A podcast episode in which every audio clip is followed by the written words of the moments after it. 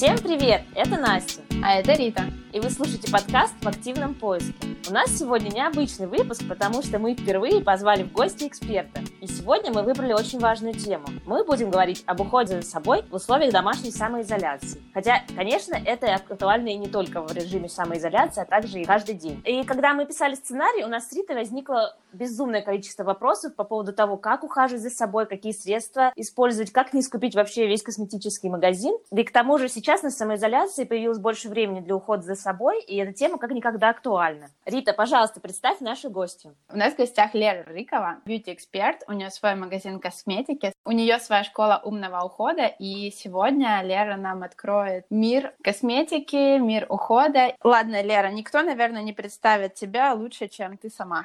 Всем привет! Меня зовут Лера Рыкова. Я эксперт в области эстетической косметологии и трихологии. Если простыми словами, то я занимаюсь уходом и профилактикой различных проблем, которые могут возникнуть с кожей или волосами, если неправильно за ними ухаживать. Вау, Лера, как ты к этому пришла? Путь у меня был достаточно долгий. Я начинала с того, что я вела блог в Инстаграме, у меня где-то около полумиллиона аудитории, и в один момент я поняла, что мне недостаточно моего лишь блога. Э, ну, хочется расширять платформы, хочется расширять проекты. Я создала сначала проект Beauty Mania, это канал и чат в Телеграме, где девочки делятся своим опытом, где они также читают статьи научные об уходе. И постепенно я стала сталкиваться с большим количеством количеством, э, я называю это beauty дичь, когда в Инстаграме и на форумах мы читаем какие-то советы, которые могут э, не просто не помочь, а могут даже навредить. И с этого как раз все и началось. Я стала обучаться медицинской трихологии, косметологии, обучилась на всех курсах, которые возможно. И так стала продвигать умный уход за собой, научный подход в уходе. И, мне кажется, была таким амбассадором научного бьюти в Инстаграме русскоязычном. Я очень рада, что сейчас очень многие переняли эту традицию и тоже стали подходить к уходу с умом. Соответственно, после того, как я создала канал, был очень большой фидбэк, это действительно была полезная, ну и до сих пор существует история, называется Beauty Mania наш канал. И после этого я поняла, что хочу создать что-то еще более глубокое. У меня появился курс по уходу за волосами, затем курс по уходу за лицом совместно с химиками, с трихологами, с косметологами, врачами. Уже после этого я сделала свой магазин косметики, в котором тоже есть своя философия. Не просто продажа косметики, а в том числе и научный подход к уходу. То есть э, на сайте все прозрачные составы, разборы химика, консультации косметолога для того, чтобы девушки не тратили лишние деньги, не складировали банки, а с умом и индивидуально подходили а, к своему уходу и косметике. Да, я предлагаю чуть позже чуть-чуть больше больше поговорить про твой магазин. Лера сейчас сказала очень много умных слов. Просто знакома с Лерой лично. Я организовывала для Леры съемку как раз для ее магазина. Вот самым главным, в принципе, доказательством Лериной экспертности — это ее волосы. Потому что это просто, вот вы на них смотрите, это зеркало. Хочется их потрогать, спросить, Лера, ты случайно не пришла из рекламы Пантина или Шварцкопа и, и просто материализовалась рядом с нами? Я думаю, Лера ответит на наши вопросы, вопросы простых смертных и расскажет, как все-таки добиться такого же или похожего эффекта. Я бы, наверное, начала с нашего с Настей личного опыта о том, как мы ухаживаем за собой, а Лера уже потом прокомментируешь. Хорошо. Тогда я расскажу о своей бьюти-рутине, потому что это очень долгая и мучительная история для меня. У меня проблемная кожа, поэтому с каким косметологом я только уже не переходила, что только не перепробовала, и пришла к тому, что я использую только косметику из аптеки, использую лечебные серии, то есть я умываюсь два раза в день, утром и вечером обязательно, использую дневной и ночной кремы разные, а, аптечную маску два раза в неделю, а различными прикольными средствами, типа вот этих разноцветных масочек из магазина, я только так балуюсь иногда, и то только потому, что, ну, не знаю, хочется каких-то красивых упаковочек и что-нибудь красивенькое на себя намазать. И также я использую зимой слабенький пилинг домашний, делаю один раз в год лазерную шлифовку, но это уже нужно именно для проблемной кожи. Соответственно, для волос я вообще ничего не использую, кроме обычных шампуней и иногда покупаю профессиональный шампунь для окрашенных волос, но и то нерегулярно. Лера, как ты думаешь, для проблемной кожи мой уход такой более-менее стандартный или что-то бы нужно еще подкорректировать или о чем-то подумать? Да, набор достаточно ну, стандартный, в принципе, классика, скажем так. А, и по большому счету здесь нужно основываться на том, какие задачи решает уход, и если все устраивает в нем, то, конечно же, искать какие-то дополнительные а, сложности, что-то там придумывать, если все действительно устраивает и он работает, необходимости нет. Спасибо. Настя, тебя все устраивает? К сожалению, нет, но тут, наверное, еще именно важен вопрос, если у тебя проблемная кожа, конечно, тут еще надо больше именно как-то диагностировать и искать внутреннюю причину. Тут одним уходом дело не решишь. Но это моя пожизненная проблема, конечно, я периодически этим занимаюсь. Рита, расскажи о своем уходе. Да, я, наверное, представляю такую категорию девушек, которые покупают крем Невея, мажут его на все тело, им как бы окей. но это условный крем я им не пользуюсь, но смысл похожий. То есть я совершенно, типа, супер новичок во всех, во всех бьюти-рутинах. Я так где-то почитала в одном месте, где-то в другом месте что-то намазюкала, что блогера увидела, там сделала. Наверное, это исходит из того, что у меня, в принципе, нету прям сильных проблем каких-то на лице с волосами. У меня даже, не знаю, волосы не портятся от окрашивания. Вот. Самая такая больная тема — это черные точки, но я уже, по-моему, убедилась, что это неисправимая история. Вот, кстати, мы сегодня об этом тоже поговорим немножко. В целом, на самом деле, у меня стандартный уход, никаких нету суперсекретных средств. Вот, единственное мое правило, я сейчас стараюсь использовать натуральную косметику и ту, которая не тестируется на животных. Единственное, я делаю исключение, это силиконы для волос, потому что без них, к сожалению, блеска добиться невозможно. Лер, я права? Да, совершенно права. Именно по этой причине я не сторонник сторонник э, органики в этом плане. Даже когда мы делали коллаборацию с Organic Kitchen, пытались сделать маску для волос, как раз добиться блеска. Из органических компонентов аналогов, к сожалению, пока не существует. Здесь приходится руководствоваться просто собственными принципами и уже решать, что приоритетнее для вас. То есть у нас нет выбора, либо загрязняем природу, либо все ходим с грязной головой? Так что ли? Нет, дело не в грязности волос. Конечно же, органические шампуни хорошо очищают в том числе. Здесь вопрос в внешнем эффекте, в эффекте блеска, красоты. Силиконы действительно незаменимые на данный момент, пока нет у них аналогов органической косметики. И многие, в принципе, ну, решают для себя, что им не так принципиально, чтобы их волосы настолько сильно блестели или там настолько сильно каждая волосинка была защищена, как там защита окружающей среды. Ну, я могу рассказать, да, о своем опыте. Я попробовала, наверное, все кондиционеры, которые представлены в Shop, и ни один не давал такого эффекта, как даже самый дешевый какой-нибудь пантин. То есть э, это вообще небо и земля. Мне, например, как там, обладателю длинных волос и достаточно густых, э, не подходит органический шампунь. Пользуюсь все-таки по большей части сульфатными версиями. Да, вот такие вот жертвы. Лера, если это не секрет, что вы сделали в Organic Kitchen? Какой вы компонент добавили? Мы не добавили никакой компонент, я просто отказалась сделать с ними маску, потому что я не добилась того эффекта, который был мне нужен, а выпустить просто ради того, чтобы выпустить что-то. Мне было неинтересно, я хотела действительно эффективного средства, и мы просто поменяли продукт и сделали шампунь для глубокого очищения. В нем э, есть небольшая уловка, то есть он, по сути, органический, но в нем содержится Кокосульфат — это 50% СЛС. То есть, по большому счету, он якобы органический, но по большому счету он не органический. Вот. Точнее, у Organic э, Shop и у Натуры э, Сибирики у них просто есть свой собственный регламент органики. Люди, которые пользуются бессульфатными шампунями, по большому счету, для них важно, чтобы, там, если у них аллергия, например, на сульфаты, чтобы все-таки не было примесей. И вот этот шампунь, он не подойдет таким людям. Уважаемые слушатели, а, блестящие волосы — это э, ваша моральная ответственность. Моральный выбор. А по поводу твоего ухода, Рит, что могу сказать? А, я сама до 28 лет практически не пользовалась никакой косметикой, пока однажды я, случайно рассматривая свои фотографии, не увидела у себя морщины морщину на носогубке и поняла, что просто, кажется, пришло время начинать обращать внимание на свой уход. И здесь даже вопрос не в том, что нет никаких проблем, я не буду пользоваться никаким уходом, и все будет окей. Дело в том, что прежде всего уход он нужен для того, чтобы профилактировать какие-то э, дальнейшие сложности, проблемы. Да, мы так или иначе все стареем, но поддерживать кожу и волосы в здоровом и молодом состоянии проще, если вы за ней ухаживаете, чем если, когда уже проблемы настигли, мы начинаем что-то придумать. Очень часто бывает, что просто ну, уже ничего особо не сделать.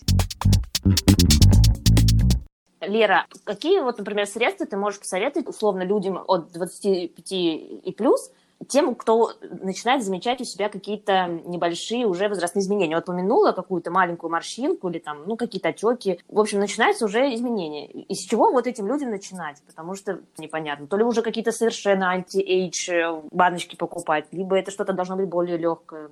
Что ты посоветуешь? Очень хороший вопрос, потому что с ним очень часто возникают проблемы. Какая самая главная проблема может возникнуть? Прежде всего, мы не обращаем внимания на возраст в принципе, потому что бывает генетически у девушек там, с 20, даже раньше, бывает с 18 лет уже глубокие заломы на лбу, например, либо межбровка, да, а, а бывает в 30 лет нет вообще никаких особо возрастных изменений, ни морщинки, там ничего. Это все зависит а, от разных факторов, от нашей генетики, от типа кожи, от подвижности мимики, в общем, от ухода в том числе. А, поэтому мы прежде всего исходим не из из возраста, а из проблем, которые у нас есть. И если уже вы видите какие-то первые изменения, как минимум возрастные изменения, здесь уже нужно, опять же, исходить из того, какие это изменения. Это там отеки, это морщины, или это, может быть, какие-то там пигменты, да, то есть исходим из э, проблемы и уже обращаемся либо к специалисту, к косметологу, а, к врачу-косметологу, да, для того, чтобы понять, как с этим работать. Ну и, соответственно, подбираем а, правильный уход себе для дома.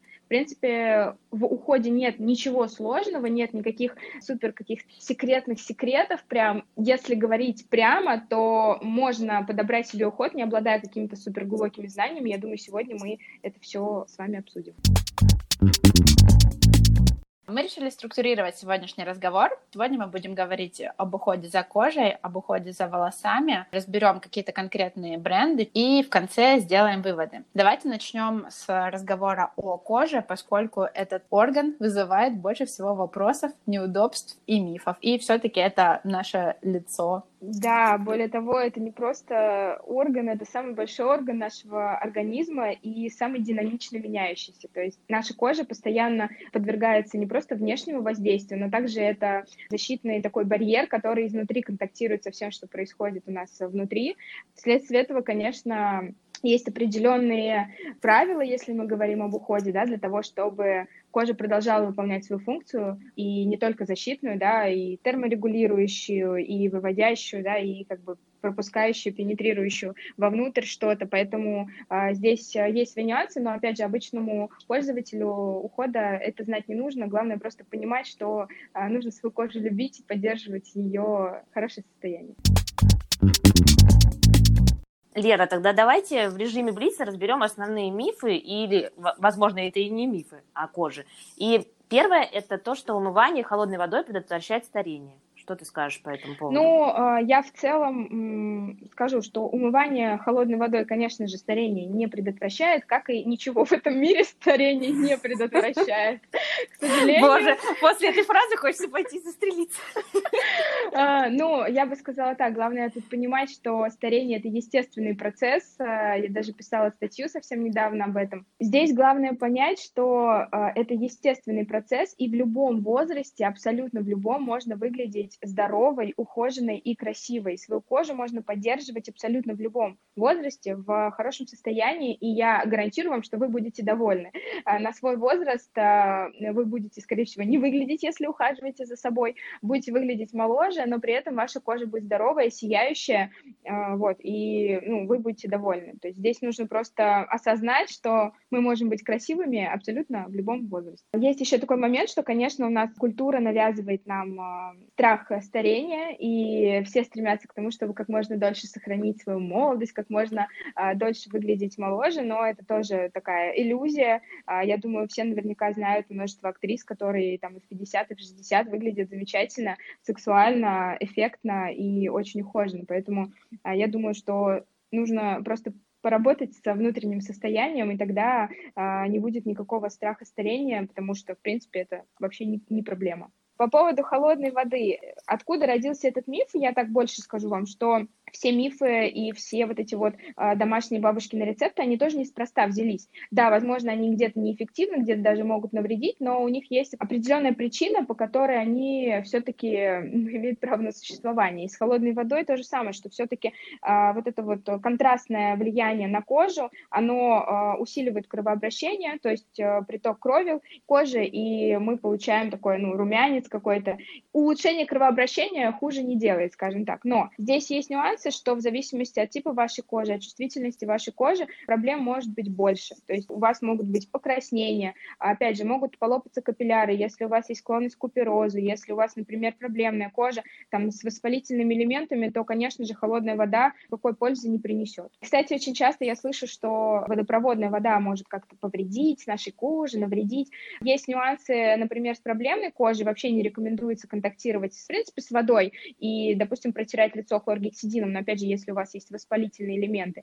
Э, что касаемо водопроводной воды, нет никаких проблем умываться водопроводной водой. Главное, если вы чувствуете какую-то стянутость на коже, используйте тоники, тонеры, просто протирайте лицо, покаивайте его после контакта с водой. Если же у вас есть проблемы на коже после контакта с водой, то можно, в принципе, не умывать лицо водой. Очень часто косметологи, врачи э, рекомендуют какое-то время в период там, воспалительной стадии акне э, воздержаться от контакта с водой, либо постоянно после контакта использовать тоники. Вот. А в целом миф э, о том, что водопроводная вода как-то нашу кожу ухудшит, или вот вы приехали в другой город, я вот умылась, у меня, значит. Нет, водопроводная вода там, такого какого-то серьезного урона вашей коже не нанесет. Ну, я, кстати, вот в случае своей проблемной кожи замечала, что вода в разных местах может как-то повлиять. И вообще я как-то год жила, умудрилась жить. Вообще, что у меня не попадала вода на лицо, то есть протирала ее там специальными мазями, какими-то там сыворотками. Голову мыла и тело вообще отдельно как-то избивалась там в душе, но это было сложно. Лера, а ты уже упомянула бабушкины рецепты, а вообще есть ли какая-то эффективность в этих масках из огурцов или там маска из, из меда и яиц для волос, ну, в общем, во всех таких mm-hmm. вот народных рецептов? В целом я уже сказала, что они родились неспроста, в них есть определенное зерно чего-то полезного, но, как говорит, непонятно, что мы больше тут лечим или калечим. Я в целом против э, домашних методов, против бабушкиных рецептов э, по одной простой причине. Мы живем в 2020 году году. Ребята, пожалуйста, окститесь. Вы не химики, вы что кошеварите там у себя на кухне? Вы что, на химические элементы разобрали э, все ваши яйца, лимоны, там, не знаю, вы разбираетесь, вы вообще понимаете, в какую реакцию вступают они между собой? А, прежде всего, органика и натуральные элементы имеют самый, э, натуральная вообще вот эта вот продукция, имеет самый большой минус, один самый главный. Это аллергическая реакция. И так как это живой организм, так как это натуральная вещь, она может э, вызвать абсолютно непредсказуемый эффект на вашей коже. Вы никогда не знаете, у вас нет гарантированного какого-то эффекта от того, что вы нанесете себе на лицо. Это первое. Второе, вы нарушаете, опять же, тот же эпидермальный барьер. Это гидролипидная мантия, мантия которая защищает, собственно, нашу кожу от э, проникновения бактерий, каких-то различных микроорганизмов, которых огромное количество в натуральных э, ингредиентах, во всяких клубниках, лимонах, там, яйцах, а не дай бог, да, то есть вот это все. Прежде всего, почему люди начинают использовать домашние методы и вот эти бабушкины уходы? Они считают, что косметика э, очень дорогая, и что проще я открою холодильник, я достану, что у меня есть, и я получу какой-то эффект на лице. И здесь ключевое слово «какой-то», и вы никогда не знаете, какой.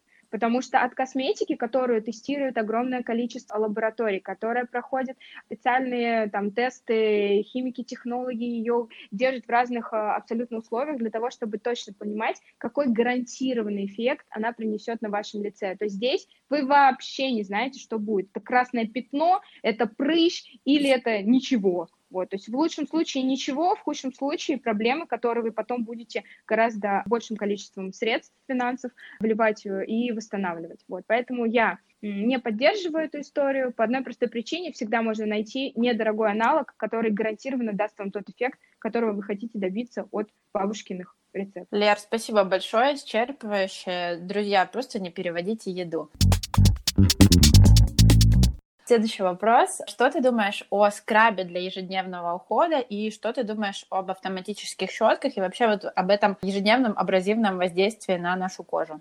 Очень классный вопрос. С него я, собственно, вообще начала свою деятельность и борьбу против бьюти-дичи, потому что реклама щеток Форео заполонила просто блогеров а, в тот период, и все терлись ей ежедневно. У них в рекомендациях было, что нужно вообще чуть ли не два раза в день ее использовать и тереть как кастрюлю, практически оттирать.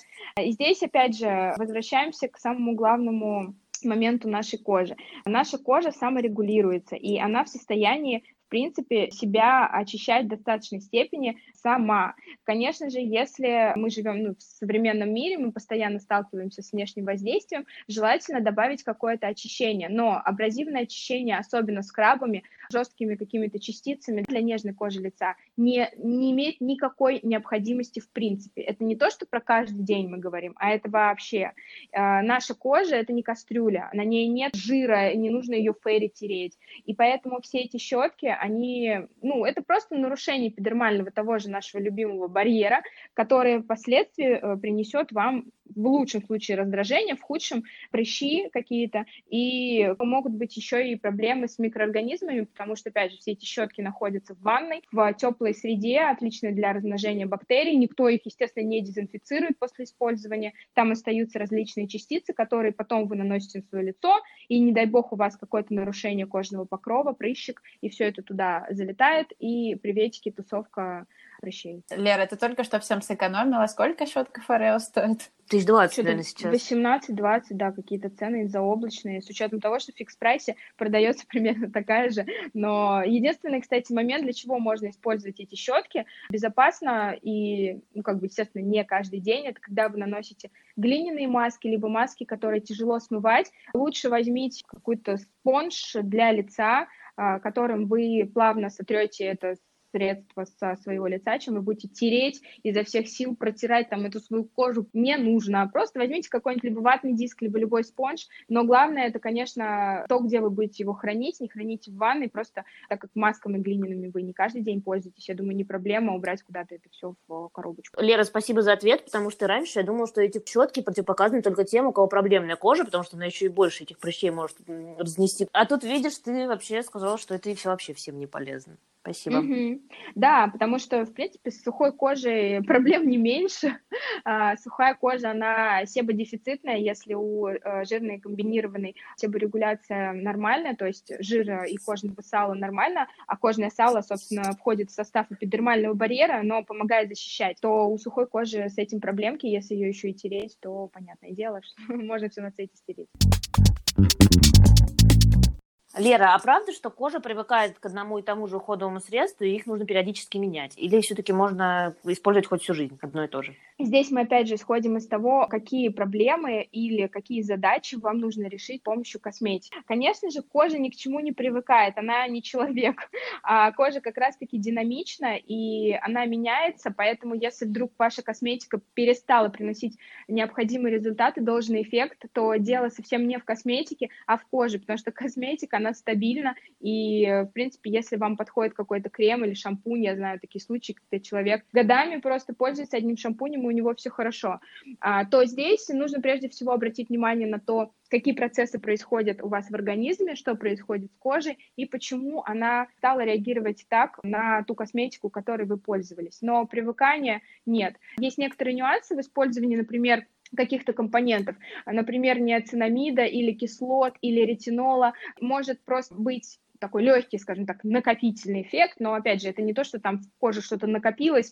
и, значит, все, больше не нужно э, ничего делать, она вот, значит, накопила и ходит с этим накопленным. Нет, а здесь немного другая, другие процессы, я не буду сейчас углубляться, но суть в том, что есть определенные ограничения по использованию каких-то концентрированных либо сильно воздействующих на кожные покровы компонентов, которые нужно, ну, просто как-то ограничить определенным образом в зависимости от рекомендаций производителя. Но по большому счету нет, кожа не привыкает к косметике. Лера, возвращаясь к вопросу моих любимых черных точек, скажи, пожалуйста, от этого недостатка можно как-то избавиться или все-таки, если генетически мы предрасположены к ним, то, в принципе, от этого никуда не деться, можно просто слегка минимизировать эту историю? Ну и здесь ключевое слово это, конечно, недостаток, потому что, конечно, черные точки это никакой не недостаток, это абсолютно естественное положение вещей на нашей коже. Черная точка это кожное сало, это просто открытый комедон э, и кожное сало, которое вступило в контакт с воздухом и окислилось. То есть здесь не происходит каких-то деструктивных процессов, негативного влияния на кожу, поэтому абсолютно нормально, если у вас есть черные точки, будет странно, если их нет. Но с точки зрения науки, единственный доказанный компонент, который может растворять именно черные точки, то есть кожное сало на покровах, это салициловая кислота. Естественно, это не та салицилка, которая в аптеке продается, ее нужно лить себе на лицо, это, естественно, составляющий компонент в косметике. И да, можно улучшать визуальное состояние своей кожи, там как-то растворять черные точки, их можно осветлять, например, есть замечательные салфетки, которые я постоянно показываю у себя там в сторис, называются они Circle, я не знаю, может быть, как-то их правильно по-другому произносить, но в них в составе витамин С, и на самом деле немного они дают подсушивающий эффект, очищающий эффект и осветляющий эффект. И, в принципе, если раз в неделю на распаренное лицо наносить глиняную маску и дополнительно специальные вот эти салфетки черных точек, то в целом ваша проблема черных точек уйдет, то есть визуально вы будете абсолютно на 100% вы собой довольны. Но это никакой не недостаток. В принципе, достаточно базового очищения для того, чтобы кожа себя хорошо чувствовала, и открытые комедоны не воспалялись, а, и кожное сало там очищалась а, поверхность. А то есть вот эти вот пластыри, которые клеишь на нос, и потом их надо дирать, пропеллер или как-то так они нет, назывались? Нет, Я так это не то. Да, пропеллер — это не то, то есть как раз-таки эти пластыри, а, они, наоборот, могут вызвать обратный эффект, то есть они как раз тоже могут повреждать кожные покровы, они а, нарушают, опять же, тоже эпидермальный барьер, никаких а, сдиралок, никаких вот этих масок, пленок, которые продаются за 13 рублей, которые нужно вместе с кожей практически сдирать, вот это все. У меня был один раз такой. Да, это все болью. людей. Все мы это проходили, и у меня, как, я как обладатель сухой чувствительной кожи, просто была в шоке. Я думала, я душу свою вместе с этой маской сниму со своего лица.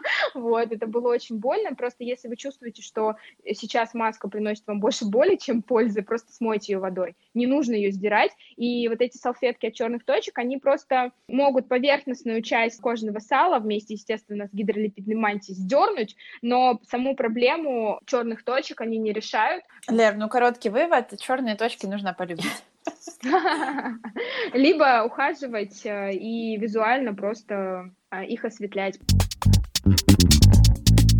Класс, мы уже только всего узнали о коже. Давай самую базовую вещь, Лера, такой универсальный подход. Что должно быть, какие средства должны быть в уходе каждой девушки, независимо от типа кожи? Перечисли, пожалуйста. Ну, я как человек, который, конечно, за научный подход и индивидуальный уход, э, скажу, что не существует каких-то базовых прям вот правил, которые подходят всем, но есть основные все-таки, да, постулаты, на которые стоит обращать внимание. Совершенно точно очищение и увлажнение и защита — это три столпа, на которых должен основываться ваш уход. Почему это важно? С годами, конечно же, кожа уже перестает быть такой эластичной, какой она была там в молодости, поэтому увлажнение и защита ей нужна. Опять же, мы живем в среде, где внешнее воздействие сильно э, играет большую роль, то есть защищать кожу от внешнего воздействия важно. Также важно ее увлажнять и очищать ее также важно, но здесь опять же очень много оговорок. В зависимости от того, сколько активно выделяет ваша кожа кожное сало, вы подбираете уже себе уход. То есть здесь регламент, он не может быть универсальным, и очень важно правильно продиагностировать все-таки, что вам конкретно подходит, и э, подобрать именно под себя подружками обсуждали очищение как раз и э, выяснили такой момент, что все умываются вечером, вот умывалкой, ну, потому что смывают макияж или это какое-то загрязнение на коже, в любом случае ты проходил весь день, но не все умываются именно э, умывалкой средством с утра. Все-таки нужно умываться с утра или можно просто водичкой? А я наоборот делаю, mm-hmm. я только утром умываюсь, а вечером мне лень. Особенно если я не красилась. Это ты что, там столько всякой пыли застревает, мне кажется. Скажу так, очень много разных версий того, как стоит умываться у разных врачей-косметологов свой подход. У меня, опять же, все основывается на а, индивидуальности, и если мы говорим, я сейчас э, давайте на, на две части разделю свой ответ, если мы говорим о какой-то проблемной коже, о жирной коже, о людях, которые весь день проводят на улице, сталкиваются с большим количеством пыли, грязи или наносят мейкап, то здесь, конечно, нужно следить за реакцией кожи. Кожа динамична, есть э, люди, которым нет необходимости никакой умываться два раза. Если ваша кожа сухая, э, и я перехожу ко второй части своего ответа, если у вас кожа себодефицитная, если вы просыпаетесь утром и у вас нет сильно жирного блеска, нет э, каких-то ну, серьезных проблем, вам не нужно использовать умывашки, тем более какие-то гели, там, пенки, которые действительно содержат а, поверхностно-активные вещества, которые очищают кожное сало, потому что, в принципе, за ночь, да, продукты обмена выделяются, но вы вполне можете а, справиться с ними, если используете, там, например, какой-нибудь тонер, тот же кислотный, и нет здесь каких-то серьезных проблем, если вашей коже подходит у меня сухая кожа, и я умываюсь один раз в день вечером, хотя я не пользуюсь практически а, мейкапом, но в любом случае за день, конечно же, на коже появляется большое количество пыли грязи. Тут даже важна не пыль грязь, а все-таки кожное сало, которое у вас скапливается и за ночь, и там в течение дня, если вы утром, например, не умываетесь со средствами но если вам подходит, если вашей коже хорошо от того, что вы используете очищение и утром, и вечером, то пользуйтесь, пожалуйста. Тут, опять же, все очень индивидуально, но нет каких-то прям жестких таких рекомендаций серии «А, ты утром не умылась, конец тебе, все, бьюти расстрел. Нет, такого То есть нет. на самоизоляции можно вообще не умываться, если у тебя не жирная кожа? Ну нет, все-таки кожное сало выделяется, мы должны его ну, в какой-то степени очищать, не обязательно какими-то жесткими средствами. И, ну, опять же, глубокое очищение можно использовать реже, чем обычно на самоизоляции. Но, опять же, здесь тоже индивидуально, как-то сложно какие-то рекомендации общие давать. То, что я сказала, Понятно, актуально для всех. Большое. Лера, я правильно поняла, что, отвечая на Настин вопрос, это умывалка, увлажнялка и SPF, а дальше уже в зависимости от вашего типа кожи?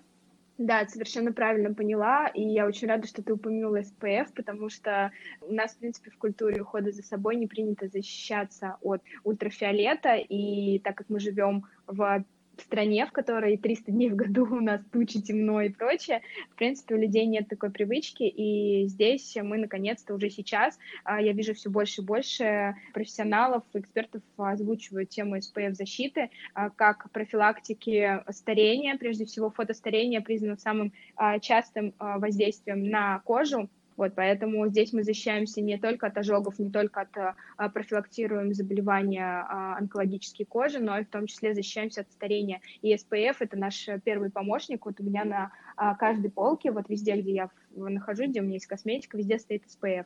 То есть если я выхожу из дома, чтобы не забыть в коридоре, в ванной, в комнате, в спальне и там на кухне, даже если вдруг я там наношу здесь какую-то косметику, чтобы не забыть, и это просто уже часть жизни во всех сумках, и особенно обратите внимание на детей, то есть детям это вообще, в принципе, обязательно защищать лицо. Кстати, я в этом плане продвинутая, потому что после лазерных шлифовок я вообще теперь без SPF не выхожу из дома, и просто зимой и летом использую ну, разные, соответственно, степени защиты. Я, кстати, mm-hmm, очень оскорбилась, да. когда моя любимая марка Clarins, они выпустили новую версию тональника, и они убрали SPF вообще. Как раз для жирной кожи, что, по-моему, был, и очень расстроилась. Ну как вообще без SPF? Желательно SPF, чтобы было не в составе крема, а все-таки как отдельный элемент. И сейчас а, очень здорово, что кремы с SPF-защитой стали иметь также увлажняющий эффект, и можно, в принципе, mm. не дублировать а. кремы. Лер, спасибо. В принципе, мне кажется, мы исчерпывающе обсудили нашу прекрасную кожу. Давайте теперь перейдем к еще одной обширной теме. Это уход за волосами. Лер, хотела тебя спросить, скажи, пожалуйста, какая должна быть э, схема для волос? Условного шампуня, кондиционера и маски раз в неделю достаточно? Или как вообще организовывать уход за нашими волосами? Ну вот Кстати, с волосами здесь немного все проще, потому что волосы, которые мы видим, вот эти вот вся длина, это уже мертвая структура, отросшая, живой волос находится только у нас под кожей, поэтому, в принципе, здесь мы тоже ориентируемся на три базовых постулата. Это очищение, касаемое кожи головы, сами волосы э, не нужно специально как-то очищать, достаточно пены, которая образовывается при очищении кожи головы. А затем мы используем увлажнение и защиту, как правило, это кондиционер, либо маска, ее мы используем после каждого мытья, после каждого контакта с шампунем наших волос. И еще есть третий шаг, очень важный, это защита. Конечно же, если мы не пользуемся фенами, а это очень маловероятно, зачастую очень многие люди пользуются ими. Мы используем термозащиту, либо спреи какие-то, которые защищают э, волосы, которые дополнительно их увлажняют, и которые, в принципе, будут защищать волосы от воздействия окружающей среды.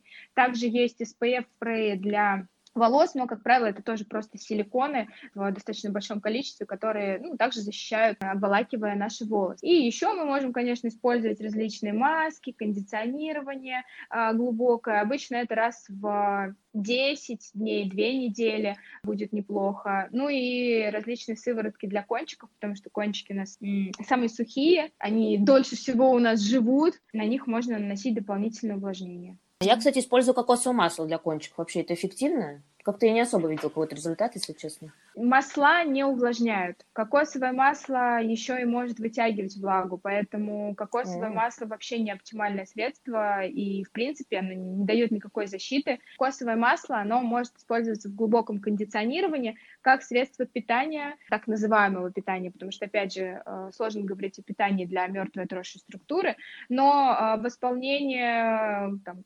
кутикулярного слоя, проникновение в кортекс, то есть как-то восполнить а, липиды вот эти вот нашего волоса, который уже сухой, по сути, который уже отросший посредством масел, а, отдельно как кондиционирующий уход – можно, но опять же тоже нужно смотреть на волосы. У меня, например, волосы пушатся и сохнут от масел, поэтому я, в принципе, их не использую. А скажи, пожалуйста, я вот использую кондиционер только на, так сказать, длинной части волос, я не намазываю его именно на саму кожу головы и на корни, потому что я замечаю, что тогда пропадает объем. Вообще правильно ли я делаю или все-таки нужно на всю голову? Да, совершенно правильно ты делаешь, потому что э, мы все знаем, что кожа нас выделяет кожное сало, и кожа головы не исключение. Большое количество сальных желез находится на коже головы, и того кожного сала, которое выделяется и обволакивает волосы на сантиметрах 5, э, где-то 7 от корня волоса, достаточно для того, чтобы защищать волосы. Остальная отросшая длина уже не имеет такого большого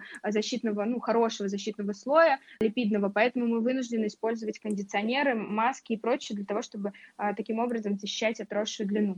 Поэтому наносить, да, где-то 5-7 сантиметров, ну, а, у кого жирная кожа головы, можно там и 10 сантиметров, опять же, все индивидуально, так что, да, все правильно делаешь. А я вообще кондиционер использовала чисто для того, чтобы расчесывание облегчать. Даже не думала о том, что это какая-то защита, если честно. В том числе и расчесывание облегчает, конечно. Ну, есть, если волосы сильно путаются, то есть и э, специальный спрей для легкого расчесывания. Их тоже можно использовать. Они тоже, как правило, несут определенную защиту.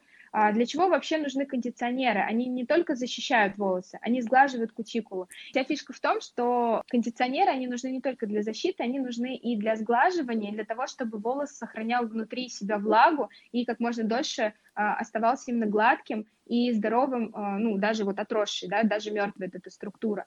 А как это работает? Волос можно представить, не знаю, как жалюзи, то есть там есть кутикула, это такие как бы двери, которые при контакте с очищающими средствами, там, шампунями, они так немножечко разрыхляются, то есть они становятся более они, конечно, не открываются, нет такого, что там как эти двери в баню открыл, закрыл, такого нет.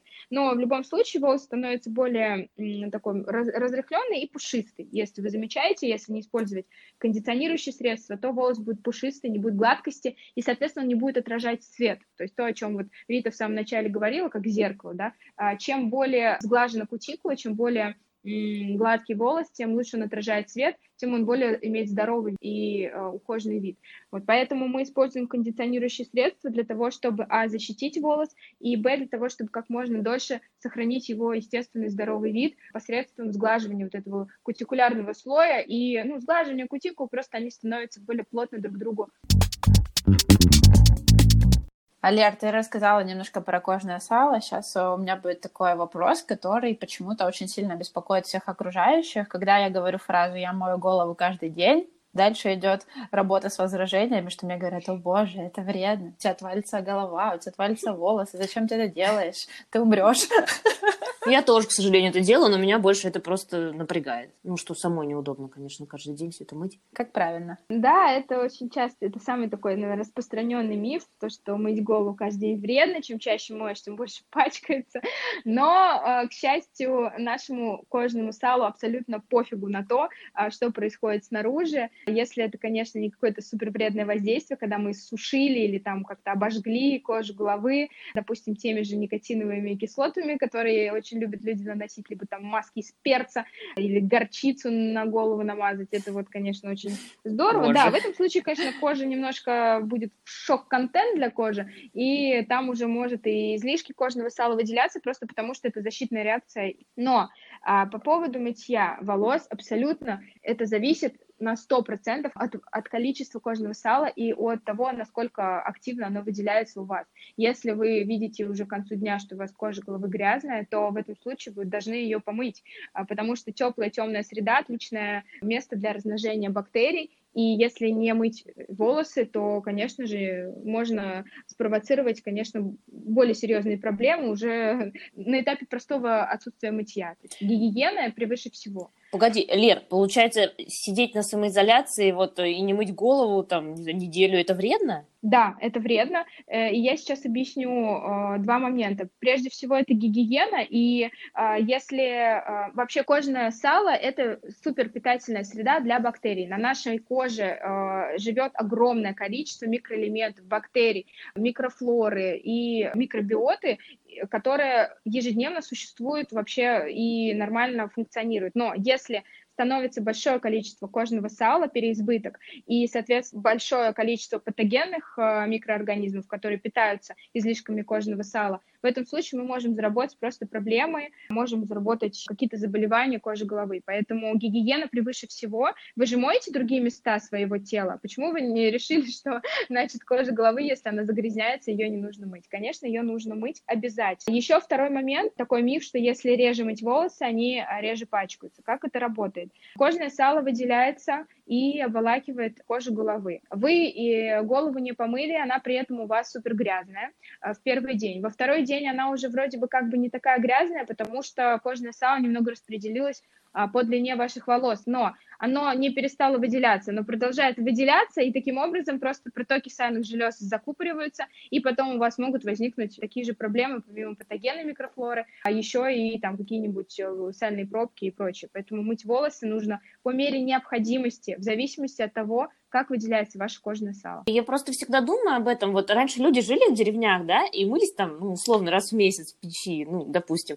И как-то ходили же они, они же не ходили все прям грязные, с грязной головой. А все-таки, мне кажется, может быть, из-за того, что мы моем сейчас и часто, и какие-то новые средства используем, может быть, из-за этого нам как-то еще чаще и чаще приходится это делать. Мое любимое возражение, а вот раньше же как-то жили, а, и здесь ключевое слово «как-то». Во-первых, мы никто не знаем, как они жили. Во-вторых, вы уверены, что вы хотите выглядеть так, как они жили, когда жили в деревнях и мылись раз в неделю? Если да, то никто не запрещает. Действительно, можно мыться раз в неделю, выглядеть так, как жили наши предки. А вот, в принципе, даже можно воспроизвести это посредством фотографии. И я не думаю, что вам понравится то, как выглядели их волосы.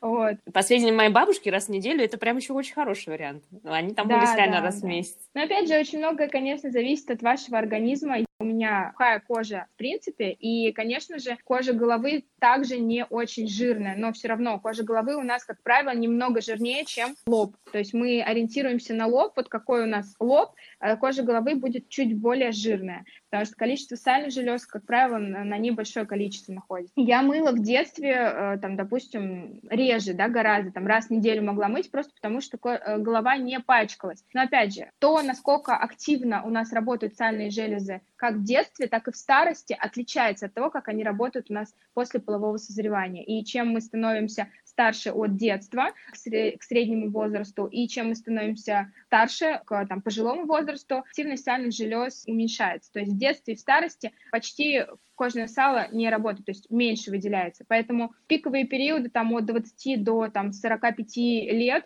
э, если вы сравниваетесь там с детством, то, как вы раньше мыли волосы, там, раз в неделю радовались, или бабушки наши моют волосы раз в неделю, все ок, это не совсем корректно. Я помыла голову несколько часов назад, но после твоего рассказа у меня возникло желание помыть ее еще раз. Ну, если требует, то можно. Лера, и давай тогда еще, чтобы закончить уже тему волос, расскажи, пожалуйста, об уходе за окрашенными волосами. Насколько специфичен он должен быть? Прежде всего, нужно понимать, что окрашенные волосы, они являются поврежденными. Как ни крути, при окрашивании наши кутикулы мы открываем посредством химического воздействия, и затем посредством его же мы закрываем. То есть нарушаются связи в волосах, и в любом случае эти волосы требуют гораздо большего внимания, большего ухода и больше защиты. То есть мы следим за тем, чтобы отросшая длина длина постоянно была защищена. Мы всегда используем маски, специальные э, средства для окрашенных волос, потому что, опять же, есть риск вымывания пигмента, там, допустим, не ходить в банном полотенце по два часа, да, чтобы влагу не забирать из них, использовать там шелковые наволочки, чтобы не было дополнительного трения и прочие какие-то щадящие способы, то есть бережно относиться к своим волосам, иначе просто они будут ломаться там и прямо в середине, да, волосы очень часто, потому что просто, в принципе, уже в них нет влаги, и а, кортекс уже настолько разрушен, что они просто обламываются. То есть все-таки шампуни для окрашенных волос это не просто пустая тема? А, зависит от шампуня, потому что, ну, есть маркетинговый ход, да, когда там для окрашенных волос состав, в принципе, такой же, как обычно. А, есть такая история, что сульфаты более агрессивно воздействуют на волосы и могут вымывать пигмент, но это, опять же, зависит от пигмента. Лучше здесь со своим колористом консультироваться и смотреть на составы, которые вам рекомендуют.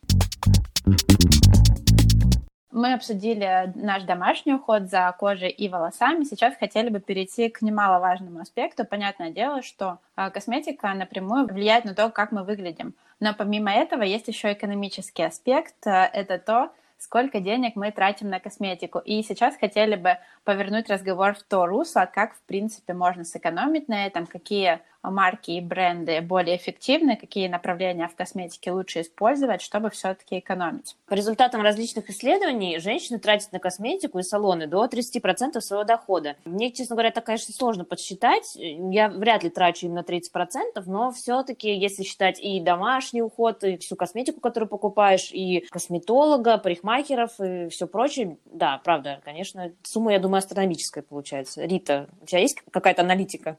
Да, я специально зашла в приложение своего банка и посмотрела статистику за прошлый год. Э, получилось 5% э, на косметику. Э, на самом деле звучит, звучит не очень масштабно, но если сравнивать, примерно столько же денег я потратила на одежду. И тут уже начинаешь задумываться. Может быть, мне лучше было бы купить больше одежды, нежели косметики. Лера, наверное, тебя мы не будем просить комментировать эту статью, потому что... Да, лучше не надо. Я думаю, там 55%. Но, с другой стороны, это же часть твоей работы, мне кажется, это, да. в принципе, точнее, не часть, а самое главное, как бы, ее часть основная. Да, в самом начале, когда я только еще прикоснулась к а, вообще огромному изобилию косметики, которая есть, я скупала просто все, а, я пробовала все на себе и просто впоследствии поняла, что нет, в принципе, никакой необходимости а, по чьим-то рекомендациям скупать какую-то косметику. Очень важно прежде всего исходить из того, что нужно, то есть исходить из задачи. Вот целеполагание, в принципе, история, которая работает во всех сферах жизни, и прежде всего поставить себе четкое понимание, что конкретно вы хотите, добиться и не скупать все подряд, а понять свои особенности, поставить, опять же, задачу и уже искать способы а, точечного и детального поиска того, что вам нужно. А меня вообще создается такое впечатление, что в последнее время бренды уже как-то не по составу своей косметики уже начинают отличаться, а именно гонятся уже за какой-то именно красивой упаковкой, чтобы как-то выделиться от других. И поэтому мне всегда было очень обидно, что я покупала вот эту лечебную косметику в аптеках, а у нее такие не особо красивые упаковки, если сравнивать, ну, с тем, что продается условно в Ревош или Туале, мне всегда вот было обидно. Хотя я, конечно, понимаю, что это все маркетинг и такая мишура, которая, наверное, нам и не нужна. По поводу упаковки очень интересно, что действительно а, проводились тоже исследования. Я общалась с пиар-менеджерами вот Organic Shop, Натура Сиберика, и действительно, э, по большей части девушки выбирают себе косметику визуально, они смотрят, чтобы она была красивая, чтобы как-то было интересненько и прочее. Это действительно так, э, и нужно понимать, что из этого тоже складывается стоимость. Очень часто, если вам не принципиально, как выглядит упаковка, вы можете действительно по-настоящему сэкономить, зная, какие составы вам нужны, что вам действительно подходит, и выбирать себе косметику по эффекту. Вот. Но, опять же, мы все живем в современном современном мире, хочется побольше какой-то развлекухи, фана, и, конечно, производители косметики этим пользуются, и пользуются достаточно успешно, но главное тут просто отдавать себе отчет в том, что да, мне хочется, чтобы это было красиво, я готова а, немного переплатить, и все, то есть здесь нет никакой проблемы, главное себя потом не ругать за это. И вдруг нас будут слушать производители какой-то косметики, у вас есть очень странный потребитель, который готов покупать косметику без упаковки, потому что я была бы рада, если бы мне просто приносили баночку, потому что я не хочу производить э, лишний мусор. Поэтому, мне кажется, вот это направление экологичности, оно тоже будет развиваться, и в какой-то момент на рынке появятся такие игроки, которые будут и отвечать на такой запрос. Хочешь с трехлитровой банкой прям в магазин наливаешь туда, да, там, как, я не знаю. Нормально. На самом деле тарой. это не шутка, потому что в а, Японии, по-моему, уже существуют такие аппараты, то есть э, у брендов некоторых вы можете прийти со своей упаковкой и просто использовать ее по кругу много раз. А та же компания Lush, насколько я знаю, собирает упаковку от своей продукции и даже дает какие-то подарки. Вы можете наполнить там свою упаковку по новой средствам, которым пользовались. То есть это, в принципе, да, я считаю, за экологией будущее, поэтому будет очень здорово, если а, это придет и к нам. Кстати, у нас есть подкаст, целый выпуск про экологию, и советуем его послушать, если еще кто-то не слушал. Целых два.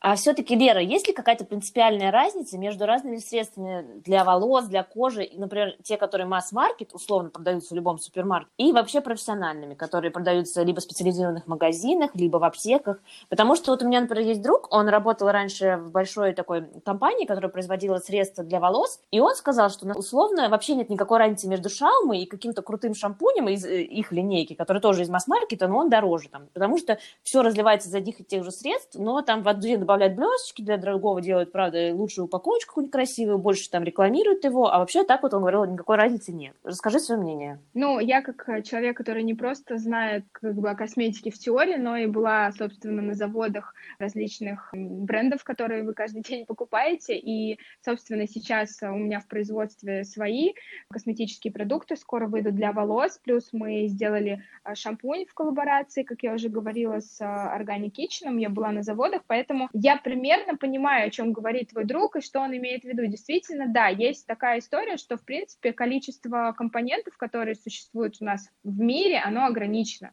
Да, их огромное количество, в большинстве случаев используются, используются одни и те же компоненты. В чем разница между дорогими средствами и средствами из масс-маркета. Конечно, по многим фронтам складывается стоимость. Прежде всего, это, конечно же, бренд, это реклама, это упаковка и это объемы. Да? То есть чем больше э, компания, тем дешевле им производить косметику.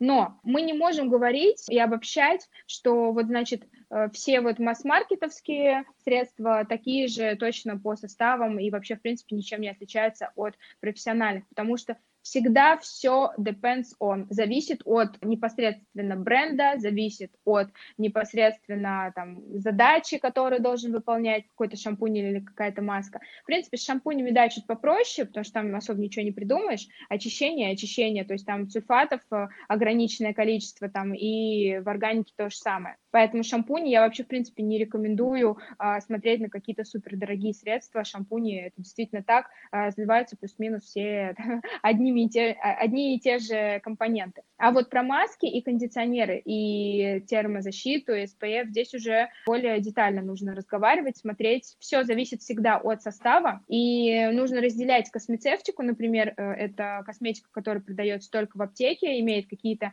медицинские показания или какие-то лечебные свойства, и обычную косметику, профессиональная косметика, на самом деле, от обычного там масс-маркета, либо там просто профессиональная косметика, это просто та косметика, которой пользуются профессионалы, все. То есть просто там более объемные банки, там, там где-то более концентрированные средства, но по большому счету какого-то прям какой-то специальной разницы нет. Ну и опять же, есть бренды профессиональные, которые продаются только косметологам, там, да, врачам, потому что там есть определенные регламент э, использования, и это может делать только профессионал после обучения, а, потому что составы этих косметических средств, они могут быть просто опасны для обывателя, который не обладает специальными знаниями по использованию. Лер, ты сказала, на чем можно сэкономить и на чем не стоит при уходе за волосами. Есть такой же подход к уходу за лицом. Ну или вообще даже за кожей просто тела, например, тоже. На чем бы ты не экономила mm-hmm. и на что можно там не, за, не, не запариваться?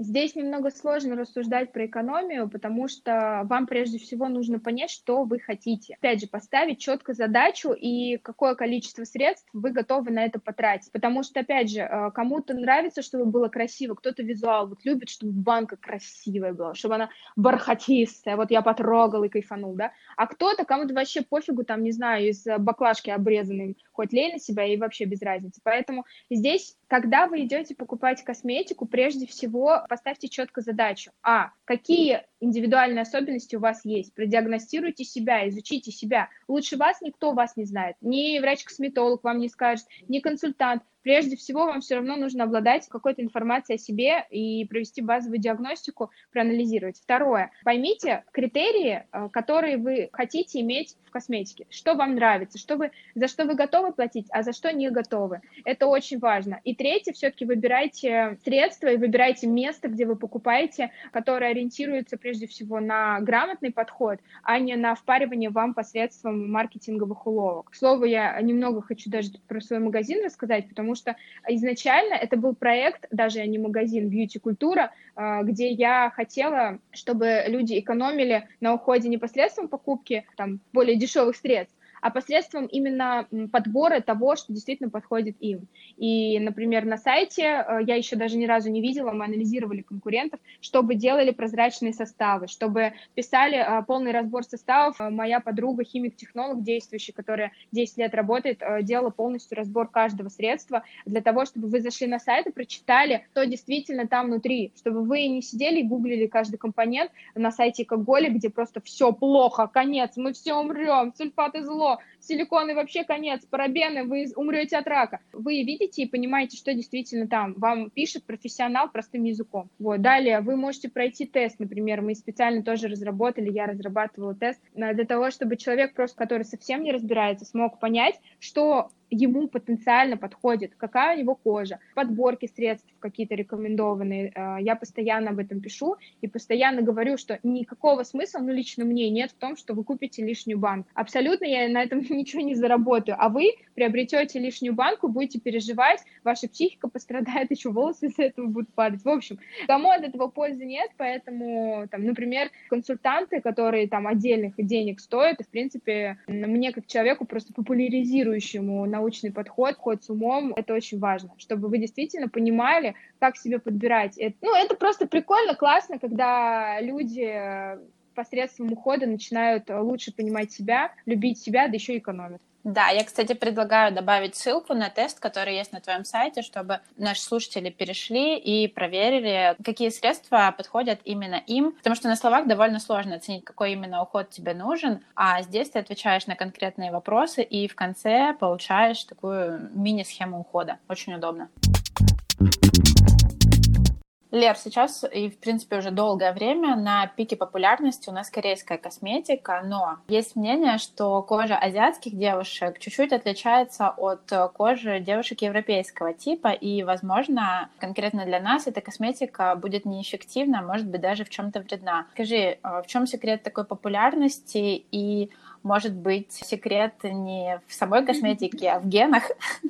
Или в красивых упаковочках, на которых там свинюшки, вот это мои особенно любимые, я люблю такую а, корейскую косметику. По поводу отличия кожи у корейских девушек, вообще у любых азиатов и прочее, действительно это есть, конечно, есть типологии, определенные типы внешности, типы кожи, которые отличаются генетически, плюс мы живем в разных экологических условиях, вообще разных условиях окружающей среды, и, конечно же, это не может не влиять. Но по поводу воздействия косметики на кожу, здесь очень много индивидуальных нюансов. И я опять скажу, что не подходит здесь обобщение, нужно всегда смотреть, подходит ли конкретная косметика лично вам, или она просто, ну, вам не подходит. В чем фишка корейской косметики, почему она так популярна, почему ей так многие интересуются? Прежде всего, это какая-то экзотичность, то есть они используют средства, компоненты в составе средств, которых э, у нас нет. Многие, например, компоненты даже нельзя произвести на территории там России, вообще на территории Европы, например, есть такой филлер от Lador или от CP1, может быть, вы видели, который делает волосы супер гладкими. Я очень его люблю. Ну и вот мы сейчас разрабатываем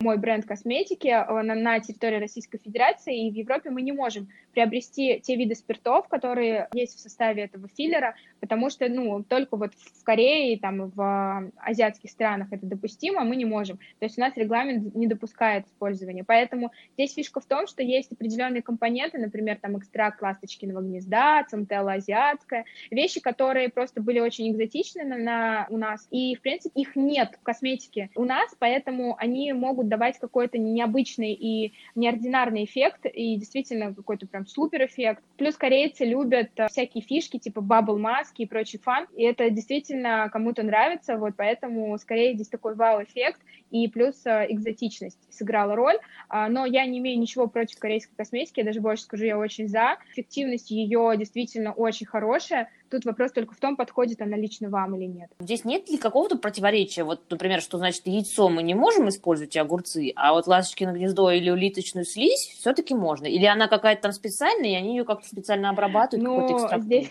улиточная слизь не из-под улитки достали, из-под камня, конечно же, потом шпателем хренанули в банку, и потом мы это все на лицо намазали. Да, мы говорим о косметических средствах, которые выпускаются и в производство пускаются и продаются потом у нас на прилавках. Это все протестированные, дерматологически обоснованные и безопасные средства.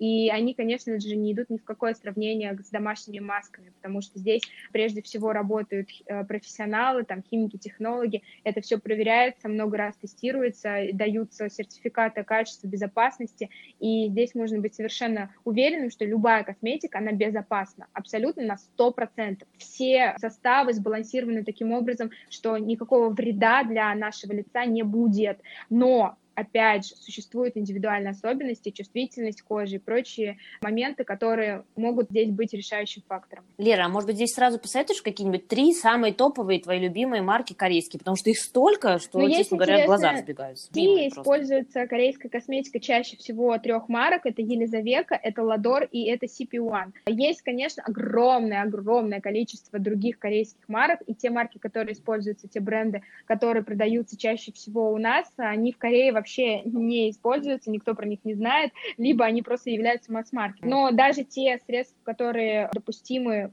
через официальных дистрибьюторов, через официальных представителей, сертифицированная, неподдельная корейская косметика здесь, возможно, да, в Корее она не пользуется такой популярностью, но здесь главное, что у нее хорошие составы и она несет хороший эффект. Например, для волос, а для меня лично фавориты это CP1, это филлеры от Lador, у Сипиуан замечательные маски, замечательные шампуни. А, у Ладор замечательные средства термозащиты и экстренные вот какие-то сос-средства типа филлеров или а, сывороток. Вот, соответственно, для лица преимущественно это Елизавека, вот как раз а, бренд с логотипом хрюшки, который ты упоминала, да.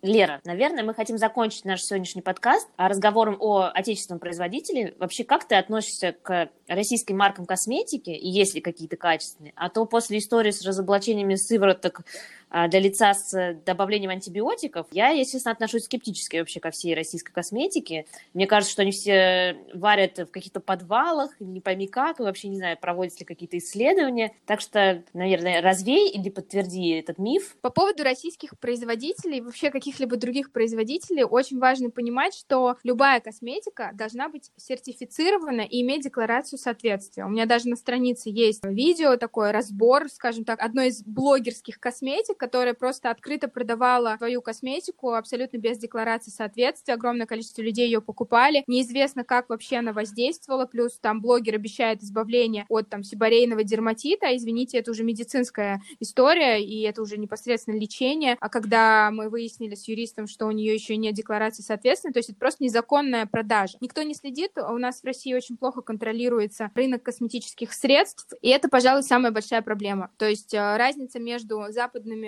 брендами и российскими в том, что в России просто почти никак это не контролируется. Конечно, все, что продается на прилавках магазинов, это все имеет декларации соответствия, сертификации, поэтому я не рекомендую покупать косметику в Инстаграме, только если вы предварительно не запросили декларации соответствия, сертификацию продукции, всегда это все нужно проверять. В этом случае тогда вы можете быть уверенными, что косметика безопасна.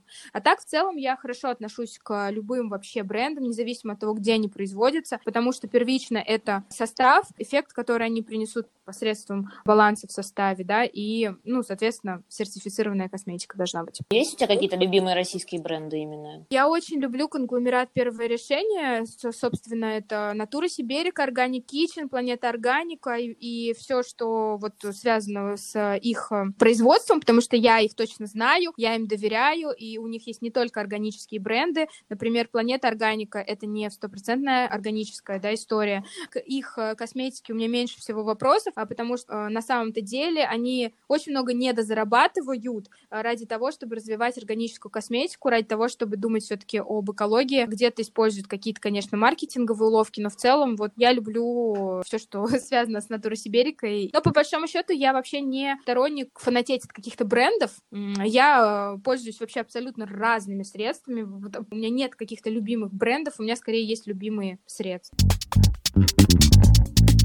Лер, спасибо тебе огромное. У нас получился просто невероятно интересный разговор. Мне кажется, это будет один из самых э, запоминающихся выпусков лично для меня. Чтобы вы понимали, мы примерно на треть или чуть больше сократили наш сценарий, потому что вопросов было очень много, но мы хотели, чтобы все-таки для вас это в конечном итоге было слушабельно. Спасибо вам огромное, что пригласили. Я старалась максимально упростить, но при этом дать полезную информацию. Спасибо большое, было очень мне приятно. Вопросы действительно очень точно точные, очень э, грамотные. Я очень рада была поучаствовать. Спасибо большое. Мы напоминаем, обязательно подписывайтесь на наш подкаст, ставьте нам оценки, пишите комментарии. Возможно, если у вас есть еще какие-то вот дополнительные вопросы к Лере, пишите в наш телеграм-канал, подписывайтесь на ее блог, обязательно пройдите тест, чтобы понять, какая у вас кожа, какой требуется вам уход на сайте. Будем рады, если вы будете слушать наши другие выпуски. Все ссылки с рекомендациями будут, э, как обычно, в описании. Спасибо, что были с нами. Пока-пока. Пока. -пока. Пока.